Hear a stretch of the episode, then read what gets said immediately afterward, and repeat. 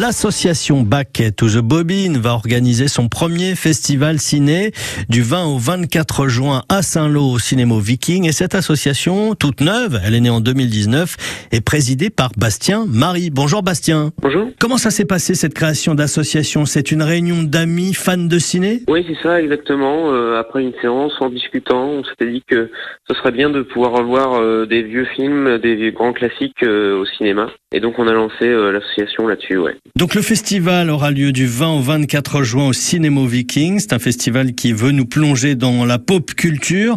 Ça veut dire quoi exactement?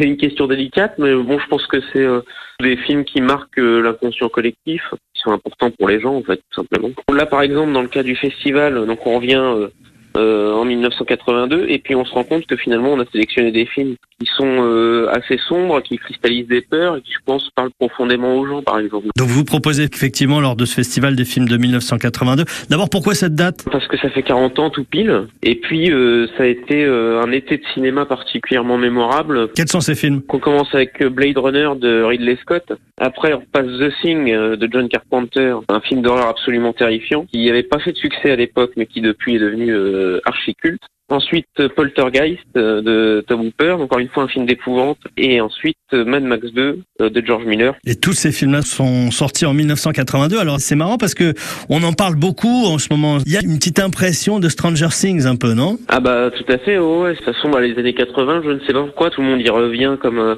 un âge tendre, un âge d'enfance nostalgique, etc. C'est aussi pour ça que cette période est aussi importante pour les gens. Et puis là, dans le cas de cette année 82, quand on voit la qualité des films qui étaient sortis à cette époque-là, on peut comprendre aussi quoi que c'est des films qui ont durablement marqué. À cette époque-là, c'est Ronald Reagan qui vient juste d'être élu aux États-Unis, qui veut faire revivre un âge d'or euh, des États-Unis.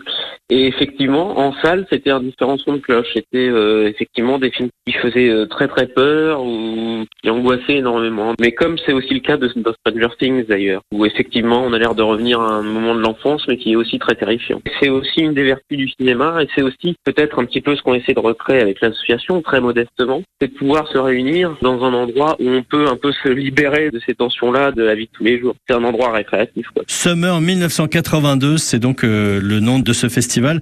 Merci Bastien. Merci beaucoup, merci à vous.